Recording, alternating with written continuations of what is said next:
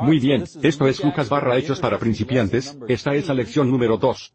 El título de estas lecciones es el comienzo, y cubriremos desde Lucas 1 2.1 hasta Lucas las 3 y 38. En nuestra primera lección, les mostré el esquema que usaremos para cubrir el Evangelio de Lucas en este cuarto. Y ya que este libro, como mencioné, es muy largo para estudiarlo línea por línea, vamos a dar saltos cayendo en los puntos importantes. Aquí está el esquema. El principio, es el principio del ministerio de Jesús capítulos 1 al 3. Jesús en Galilea, su ministerio del norte es donde de hecho comenzó su ministerio capítulo 4 al 9. Jesús frente a Jerusalén, es decir, camino a Jerusalén pasaron muchas cosas estando afuera de Jerusalén de camino a la ciudad, capítulos 9 al 18.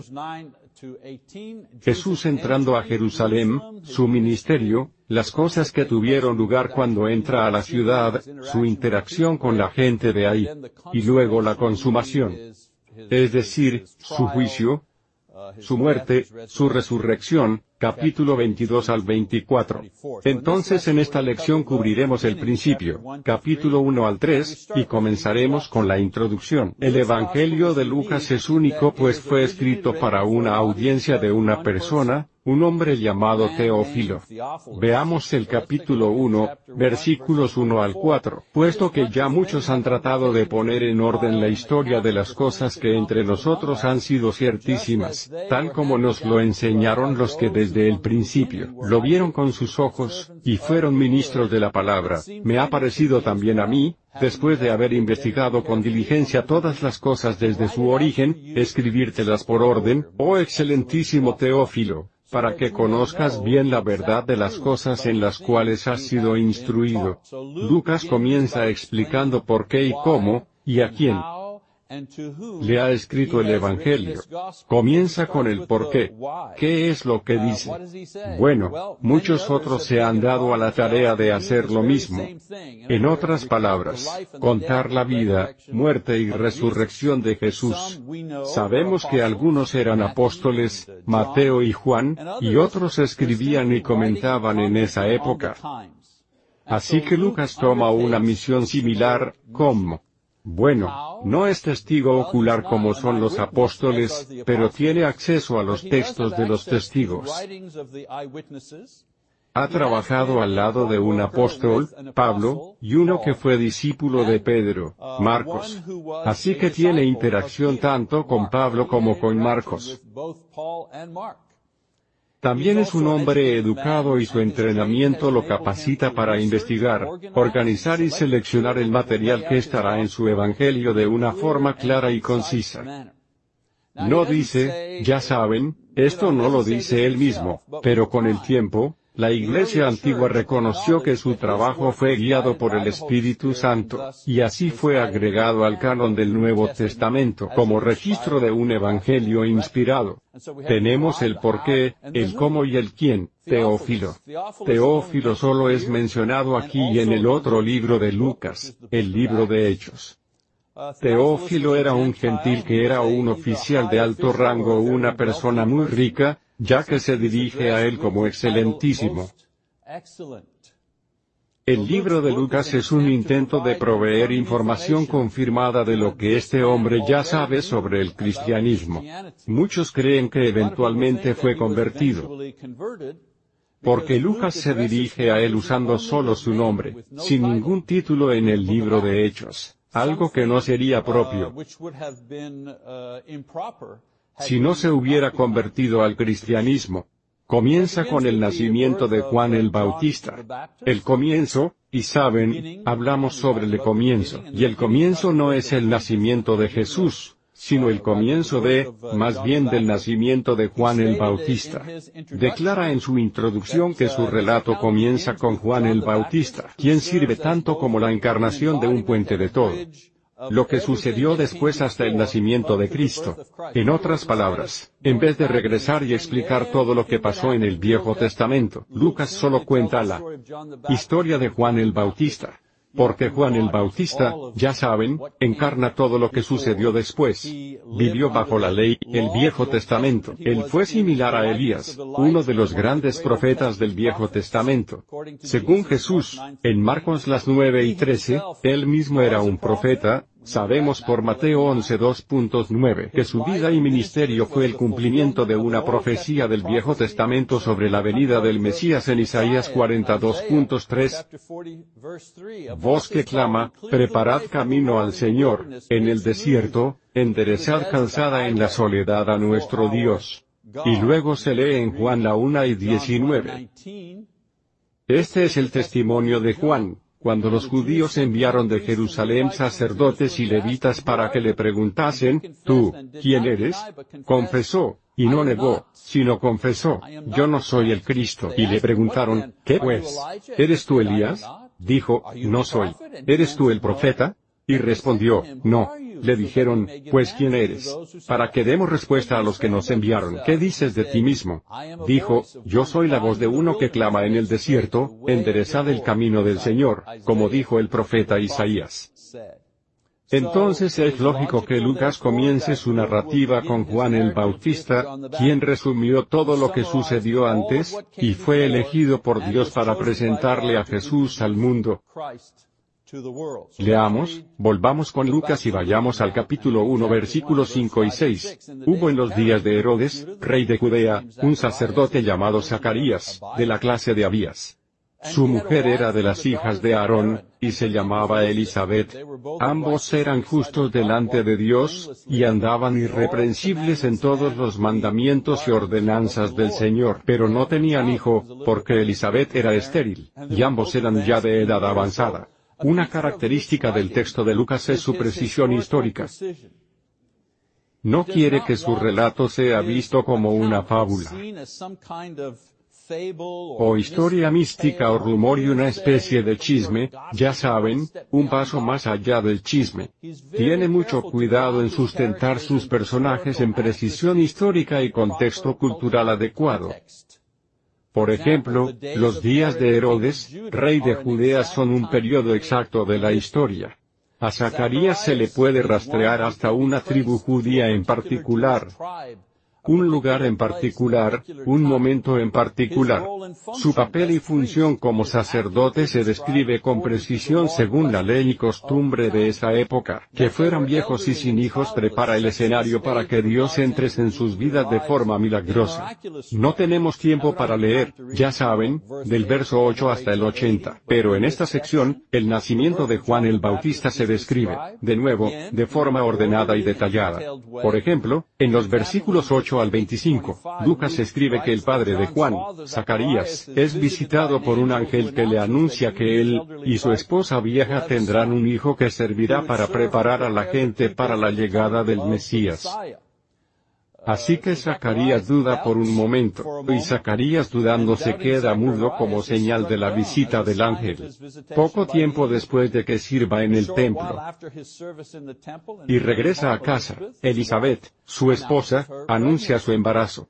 Y luego, en los versículos 26 al 56, Lucas cambia el escenario a María y el anuncio que ella recibe del mismo ángel, Gabriel, de que también está embarazada de Jesús. Su concepción, sin embargo, es verdaderamente milagrosa, porque su concepción se produce directamente por Dios sin interacción humana. Mientras que Elizabeth se embaraza por unión con su esposo a avanzada edad, sin embargo, de forma natural. La concepción de Jesús se da de forma milagrosa. Y luego Lucas describe su viaje a casa de su prima Elizabeth, para ayudarla con su embarazo. La descripción detallada de Lucas de la interacción de María con el ángel, y su prima María sugiere que su fuente fue la misma María. ¿Quién más? ¿Quién más podría decirle a Lucas lo que dijo el ángel, y lo que ella le respondió? ¿Quién más pudo decirle a Lucas lo que le dijo a Elizabeth? ¿Lo que Elizabeth le dijo a ella? Eso sugiere que la fuente fue la misma María. Aceptémoslo, María seguía viva después de la muerte de Jesús y su ascenso al cielo. Lucas es quien menciona que María estaba presente en la habitación de arriba con los apóstoles y otros discípulos en los días después de Pentecostés, Hechos la 1 y 13. Así, en pocos versículos, Lucas establece la época, los personajes, y la presencia de Dios para llegar al nacimiento de Juan y de Jesús. Y luego, en los versículos 57 al 80, Lucas da información detallada sobre el nacimiento de Juan. Elizabeth da a luz de forma natural en el momento esperado.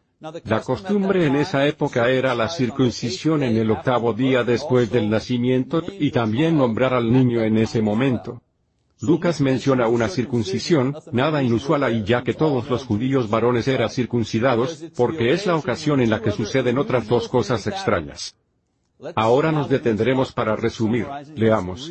Saltamos al versículo 59 del capítulo 1, dice, Aconteció que al octavo día vinieron para circuncidar al niño, y le llamaban con el nombre de su padre, Zacarías, pero respondiendo su madre, dijo, No, se llamará Juan. Le dijeron, ¿por qué?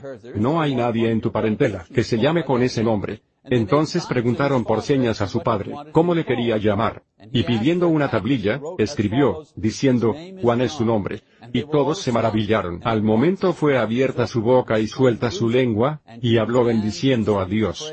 Era costumbre llamar a un niño varón como su padre. En este caso, el ángel instruyó a Zacarías que llamara al hijo Juan. En hebreo, la palabra o el nombre de Juan significa el Señor ha tenido gracia. Y de cierta forma, le hizo saber a Elizabeth quien le creyó contra las protestas de la familia, y los amigos insistió en darle al hijo el nombre de Juan. ¿Y qué pasó? Ya que fue el padre quien nombró al hijo, y Elizabeth habló por Zacarías quien había enmudecido por el ángel, la familia le pregunta a ella y ella dice que Juan, en verdad, escucha lo que dijo, su nombre es Juan, ya, en verdad, Zacarías, no ese es su nombre, vamos. Ya saben, apelando a él, tú eres el hombre, tú eres quien debería hacer esto quizá tu esposa te está desacreditando, dinos. ¿Y qué hace? Escribe en la pizarra o pedazo de papel o algo así, su nombre es Juan. Y en ese momento, su lengua se suelta y comienza a alabar a Dios. Demostró a su familia y amigos que era su idea, no de ella. Él confirma que el nombre es Juan e inmediatamente se le devuelve la voz. Esa es una cosa que sucede.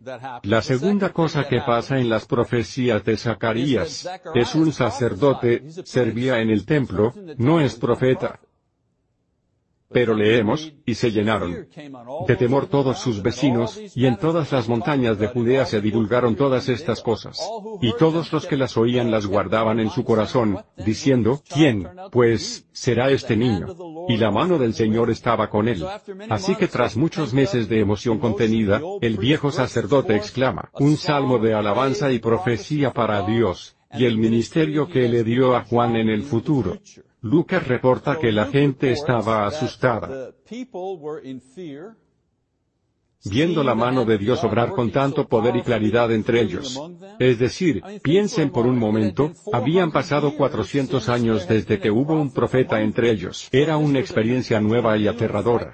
No es como, bueno, ya saben, hace 10 años los profetas hablaron, o hace 15 años sucedió este milagro. Cuatro siglos, cuatro siglos pasaron sin profeta, sin hacedor de milagros, ya saben, y de pronto sucede todo esto.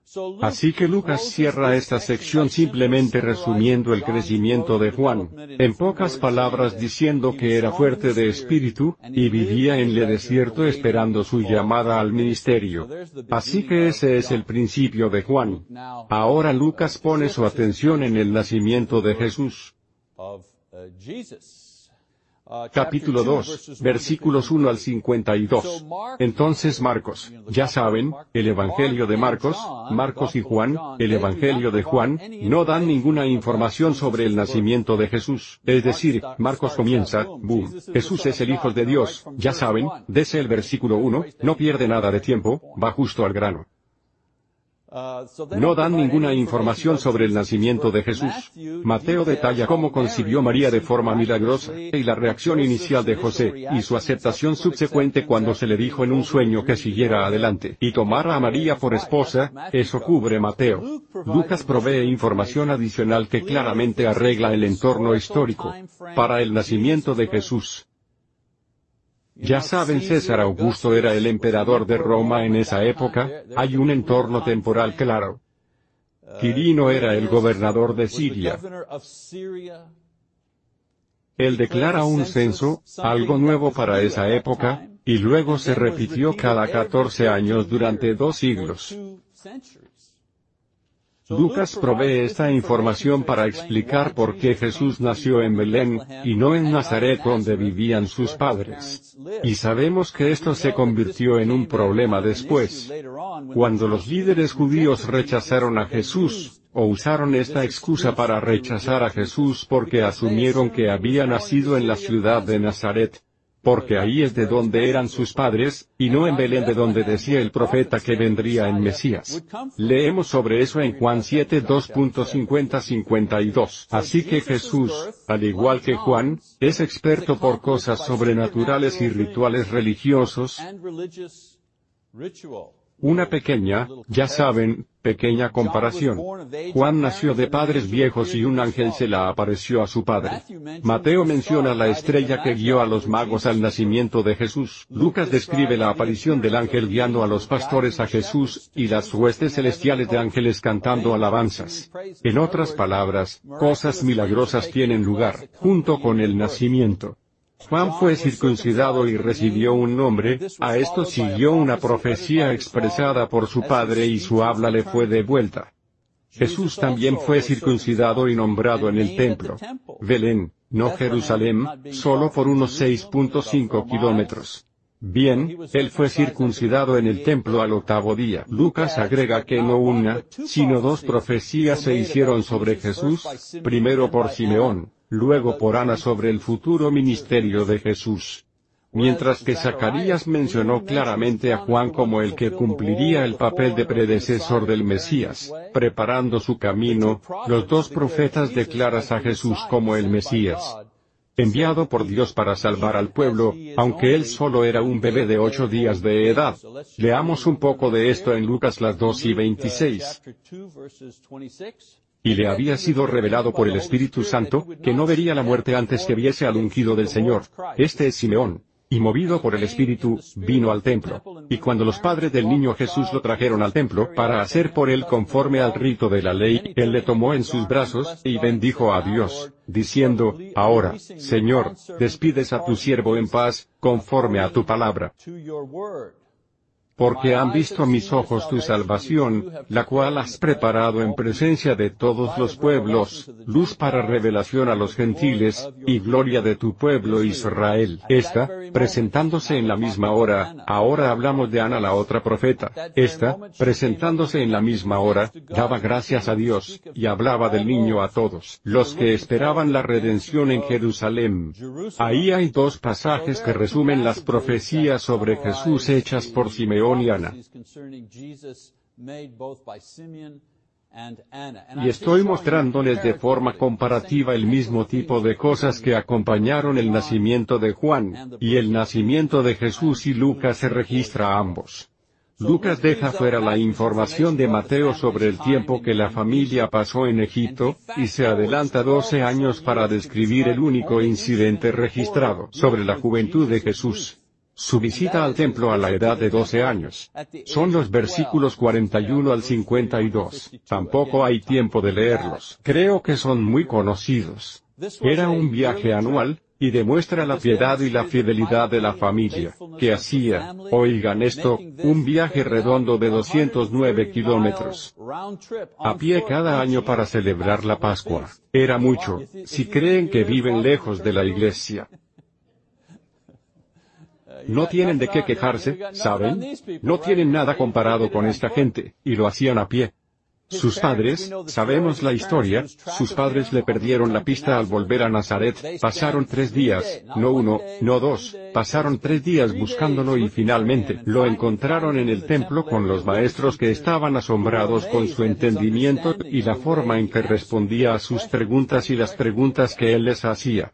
Lucas nos da esta imagen del joven Jesús como un avance de su ministerio público, sus enseñanzas y su predicación, y también su mayor meta que sería la muerte y la resurrección. Recuerden que dije que se perdió, para sus padres, por tres días y luego lo encontraron. De nuevo, un avance de lo que tendría lugar. Y otra, ya saben, fuerte argumento sobre las fuentes de Lucas. ¿Quién sabría más sobre este evento cuando Jesús tenía 12 años? Creo que sus padres sabrían sobre este evento. Así, pueden tener idea de cuál era su fuente.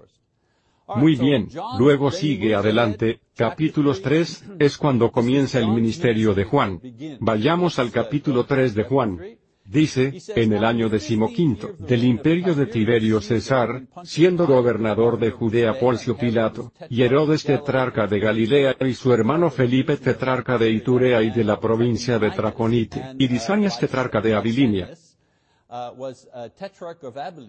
y siendo sumos sacerdotes Anás y Caifás, vino palabra de Dios a Juan, hijo de Zacarías, en el desierto, hablando de precisión. Precisión histórica, comienza desde arriba. César, y va bajando por todos los oficiales. Este tipo era la cabeza del imperio, este tipo era el gobernador de toda la región, estos tipos estaban a carga de las diferentes secciones. Y en Jerusalén, Caifás, era el sumo sacerdote, baja hasta los líderes religiosos que oficiaban en aquella época. Puedes ubicar precisamente el punto exacto en el tiempo del que está hablando sobre el ministerio de Juan. Juan es leal a su llamado, dando eco a la profecía de su padre sobre su tarea de preparar el camino para el que vendría. De nuevo, Vamos a elegir algunas de las lecturas. En Lucas 1.2.76-77, dice, Y tú, niño, profeta del Altísimo serás llamado, porque irás delante de la presencia del Señor, para preparar sus caminos, para dar conocimiento de salvación a su pueblo, para perdón de sus pecados, y luego en Lucas, capítulo 3, como está escrito en el libro de las palabras del profeta Isaías, que dice, voz del que clama en el desierto, preparad el camino del Señor, enderezad sus sendas, verá toda carne la salvación de Dios. El pasaje refiriéndose a Juan el Bautista, está cumpliendo la profecía sobre el que prepararía el camino para el Señor. Así que Lucas da un buen resumen del ministerio de Juan que incluye casi todo lo que Mateo y Marcos nos dan, y su eventual ejecución a manos de Herodes. Solo Mateo escribe la ejecución, ¿cierto? Veamos su mensaje, el mensaje de Juan. El mensaje de Juan en esa época era para el Mesías, el Mesías ya venía, el Mesías estaba cerca y la gente tenía que prepararse purificándose, arrepintiéndose y bautizándose, ¿no es extraño? Juan dijo, arrepiéntanse y bautícense. Jesús llega ahí, ¿cuál es su mensaje? Arrepiéntanse y bautícense. Y luego vienen los apóstoles y, ¿cuál es su mensaje? Arrepiéntanse y bautícense. Dos mil años después, escuchamos en el púlpito, a Marty, a mí, a Mike, quien sea, Dayton, quien sea, boom, invitándolos, ¿cuál es la invitación? Arrepiéntanse y bautícense. ¿Por qué es que tanta gente rechaza la idea de que debes arrepentirte y bautizarte para poder ser cristiano? ¿Cuántos profetas y predicadores deben predicar eso durante cuántos milenios antes de que la gente acepte que eso es parte del Evangelio? Como sea, divagué. Su mensaje era que se acercaba el momento del Mesías y el pueblo debía prepararse purificándose, arrepintiéndose y bautizándose. La idea de purificarse antes de presentarse ante Dios no era una idea nueva. Es decir, era una vieja idea de los judíos y no tiene nada de radical. Los sacerdotes lo hacían antes de servir en el templo. En el Levítico, leemos sobre eso en el capítulo 8, y la gente lo hacía continuamente si estaban ceremonialmente impuros. Si habían tocado un cuerpo muerto o algo así, debían purificarse con agua, nada nuevo. El sermón de Juan el Bautista era poderoso porque condenaba a toda la nación, y llamaba a los de arriba y los de abajo, no solo al pueblo, sacerdotes y pueblo, para prepararse para la venida del Mesías. Leamos un poco más, capítulo 3 y decía a las multitudes que salían para ser bautizadas por él. Oh generación de víboras, ¿quién os enseñó a huir de la ira venidera? Haced, pues, frutos dignos de arrepentimiento, y no comencéis a decir dentro de vosotros mismos, tenemos a Abraham por padre, porque os digo que Dios puede levantar hijos a Abraham aún de estas piedras. Y ya también el hacha está puesta a la raíz de los árboles, por tanto, todo árbol que no da buen fruto, se corta y se echa en el fuego. Lucas habla no solo de los grandes temas que Juan predica, la venida del Mesías, y de que todos deben prepararse, y que Él te bautizará. Cuando venga el Mesías, te bautizará con el Espíritu, también nos da un vistazo de los detalles de la predica de Juan a los individuos. Leamos un poco más. Y la gente le preguntaba, diciendo, entonces, ¿qué haremos? Y respondiendo, les dijo, el que tiene dos túnicas, dé al que no tiene, y el que tiene que comer, haga lo mismo. Vinieron también unos publicanos para ser bautizados, y le dijeron, Maestro, ¿qué haremos? Él les dijo, no exijáis más de lo que os está ordenado. También le preguntaron unos soldados, diciendo, ¿y nosotros, qué haremos? Y les dijo, no hagáis extorsión a nadie, ni calumniéis, y contentaos con vuestro salario. Sermones prácticos, sermones prácticos, sí, yo creo, sí, quiero estar listo, pero, ¿cómo lo pongo en práctica? ¿Cómo luce mi arrepentimiento? Bueno, el arrepentimiento. Hace dos mil años luce muy parecido al arrepentimiento de hoy, ¿cierto? Si robas, deja de hacerlo. Si eres sexualmente impuro, deja de hacerlo. Si eres violento, deja de hacerlo. Si abusas de algo, deja de hacerlo. Es casi igual. Entonces él estaba ahí para preparar el camino. Y el Mesías haría tanto bendecir, y ya saben, bendecir y juzgar. En los versículos 16 y 17, Lucas describe la emoción de la gente y su curiosidad sobre si Juan era el mismo Mesías. Así que Juan provocó mucho revuelo, por decirlo así, entre el pueblo. Esto le dio oportunidad de describir más y contrastar cada uno de sus trabajos. En otras palabras, el trabajo que yo hago y el trabajo que hará el Mesías. Él estaba ahí para preparar el camino, pero el Mesías bendeciría, en otras palabras, bautizaría con el Espíritu, y juzgaría. Bien, leamos un poco sobre eso. Versículos 16 y 17, dicen, respondió Juan, diciendo a todos, yo a la verdad os bautizo en agua, pero viene uno más poderoso que yo, de quien no soy digno de desatar la correa de su calzado, Él os bautizará en Espíritu Santo y fuego. Su aventador está en su mano, y limpiará su era, y recogerá el trigo en su granero, y quemará la paja en fuego que nunca se apagará. El sermón es poderoso, habla sobre el futuro cuando Jesús de forma amplia, un tema amplio, lo que hará Jesús.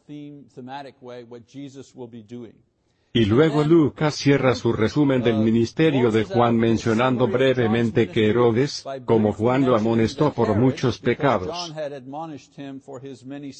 incluyendo robar la esposa de su hermano, encarceló a Juan. Solo escuchamos sobre Juan un poco después en el capítulo 7 de Lucas, cuando de la prisión envía a algunos discípulos a cuestionar a Jesús. Juan creía que cuando llegara el Mesías, llegaría al mismo tiempo el juicio para el pueblo. Él estaba predicando que cuando llegara Jesús, haría esto y haría aquello, y que habría un juicio. En su mente, la bendición es y lo que hacía Jesús, y el juicio al pueblo por no creer, todo sucedería al mismo tiempo. Y cuando llegó Jesús y parte de lo que estuvo diciendo Juan, cuando parte de eso sucedía, los milagros, las sanaciones, cuando eso sucedía, eso era bueno, pero cuando ningún juicio tuvo lugar, cuando los pecadores y altos sacerdotes, y aquellos que habían desobedecido a Dios, cuando la podredumbre no fue limpiada, comenzó a dudar, bueno, ¿en verdad eres Jesús? No veo ningún juicio. Y ya he explicado esto, en profecía, dieron los eventos en orden, el orden en que tendrían lugar, pero los profetas raramente dieron el contexto temporal. Si iban a suceder cinco cosas, sabías el orden de estas pero no sabías cuánto tiempo pasaría entre cada evento. Y ese era el problema aquí. Conforme creció el ministerio de Jesús, Juan no vio que lo acompañara un juicio en la nación así que cuestionaba a Jesús, ¿eres el elegido? Claro que llegó el juicio a la nación del que él hablaba. Pero varios años después de la muerte de Juan en el 70 DC cuando los romanos destruyeron la ciudad de Jerusalén y su templo. Así que profetizó correctamente el juicio. Pero él asumía que sucedería de inmediato cuando Jesús apareciera, y claro que no fue así. Tras cerrar la información sobre el ministerio de Juan, Lucas nos da una escena de recuerdo para introducir una sección nueva de su narrativa, y es el ministerio de Jesús. Y así comienza el ministerio de Jesús. Leamos un poco sobre esa sección, dice, aconteció que cuando todo el pueblo se bautizaba, también Jesús fue bautizado, y orando, el cielo se abrió, y descendió el Espíritu Santo sobre él en forma corporal, como paloma, y vino una voz del cielo que decía, Tú eres mi Hijo amado, en ti tengo complacencia. En ti tengo complacencia. Así que Lucas da una breve descripción de este evento y enfoca nuestra atención desde el principio que Jesús es, primero que nada, el Hijo Divino de Dios. No tenemos que adivinar lo que Lucas asume de Jesús. De inmediato sabemos lo que está infiriendo por lo que está escribiendo. Segundo, el ministerio de Jesús complace a Dios. Y tercero, Él es aquel de quien Juan habló en sus sermones y profecía. Así como hizo con Juan, Lucas establece los ancestros de Jesús pero de forma más completa regresando hasta Adán y no solo una generación, como en el caso de Juan. Con Juan, supimos quién fue su padre y de qué tribu venía cuando nos presenta a Juan, pero cuando Lucas presenta a Jesús, su genealogía regresa hasta Adán. ¿Está bien? También fija la edad de Jesús en unos 30 años, que en su estilo, nos da otro marcador histórico para ver en el Evangelio. Bien, ahí está la primera sección del Evangelio de Lucas. No contiene enseñanzas específicas de Jesús ni Juan para quienes lean el relato de Lucas. Sin embargo, hay algunas lecciones que podemos sacar de la información preliminar, solo un par de lecciones. Y ya saben, dirán, vaya, realmente recorrimos eso rápido.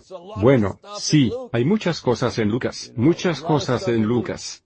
Como les mencioné en la primera lección, trato de profundizar en esos pasajes particulares de Lucas.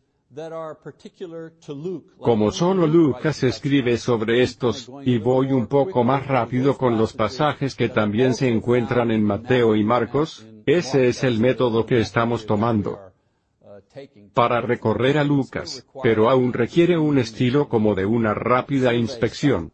La primera sección del Evangelio de Lucas, como dije, no vemos a Jesús enseñando ni nada por el estilo, pero no significa que no haya lecciones para nosotros.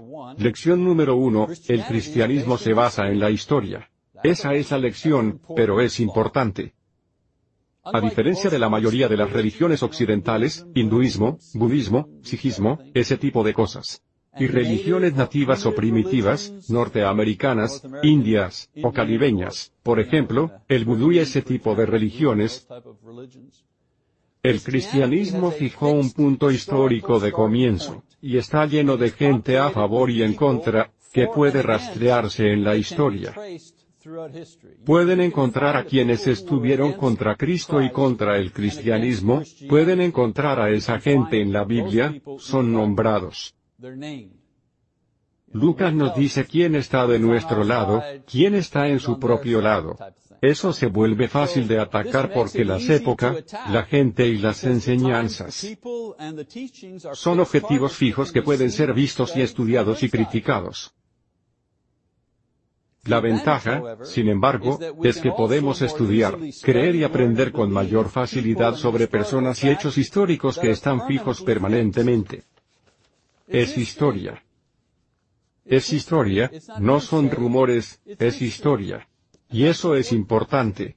Lección número 2. El registro de Lucas es claro y exacto. Quizá una lección para aquellos de nosotros que quizá escribimos sermones, lecciones y cosas así. Claridad sobre todo.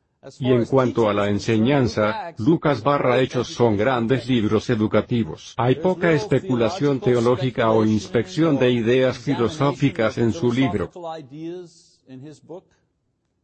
Además, Lucas no usa imágenes teológicas, como Juan, o historia y práctica religiosa como Mateo. A Lucas le interesa contar primero la historia de Jesús y luego la historia del establecimiento y el desarrollo de su iglesia tras su ascensión, todo hecho en un contexto histórico que puede ser identificado por cualquiera que lo lea. Así que la lección para nosotros es doble. Uno, cuando compartas tu fe, solo cuenta la historia en términos simples y objetivos. Algunas personas dicen, bueno, yo no, y sabes no conozco todas las cosas de la Biblia, no puedo encontrar esa escritura, no puedo hacer esto, no soy un maestro. La lección más poderosa que cualquiera, incluyéndome, puede enseñarle a otra persona, es la historia de mi conversión y su conversión, es lo que sigo haciendo. Si alguien me pregunta algo sobre el cristianismo o hablamos sobre religión o algo así, no comienzo diciendo, bueno, te diré el significado de Apocalipsis 21, no empiezo ahí. No digo, ¿sabes quién es el hombre sin ley al que le habla Pablo en Tesalonicenses? No, digo, bueno, te diré cómo me hice cristiano. Porque conozco esa historia, la conozco muy bien. Y puedo contarla con convicción porque es mi historia. Me convertí en cristiano cuando era adulto. Y probablemente es muy parecida a tu historia. Así que al compartir tu fe, cuenta la historia, tu historia. Y luego, cuando le enseñes a alguien, comienza contando simplemente la historia de Jesús. Como lo hace Lucas. No comiences con, ya sabes. No comiences con cosas complicadas, no comiences con, bueno, Sé que ustedes no creen en la inmersión del bautismo, así que les daré diez razones de por qué el bautismo es por inmersión. ¿A quién le importa? Ustedes utilizan instrumentos. Les diré por qué no deben utilizar instrumentos, y quizás se conviertan por eso. No, solo se ganaron un enemigo. Cuenta tu historia. Y luego cuenta la historia de Jesús como lo hace Lucas simple, directa, los hechos. ¿Quién era? ¿Qué hizo? ¿Cómo murió? Ya sabes.